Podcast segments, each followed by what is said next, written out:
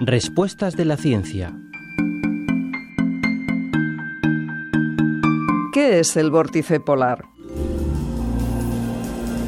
El vórtice polar es una gran área de baja presión y de aire frío que rodea los polos. Su potencia se debilita en verano y se intensifica en el invierno. El término vórtice se refiere a la rotación en contra de las manecillas del reloj que permite que el aire frío se mantenga cerca de los polos.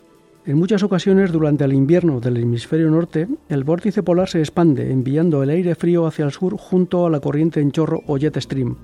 Esto sucede periódicamente durante el invierno y está mayormente asociado a las olas de frío extremo provenientes del Ártico en Canadá, norte de los Estados Unidos y Eurasia septentrional y central, afectando por lo tanto también a Europa. Ha habido olas de frío extremo en Norteamérica en los años 1977, 1982, 2014, así como la más reciente de 2020-2021.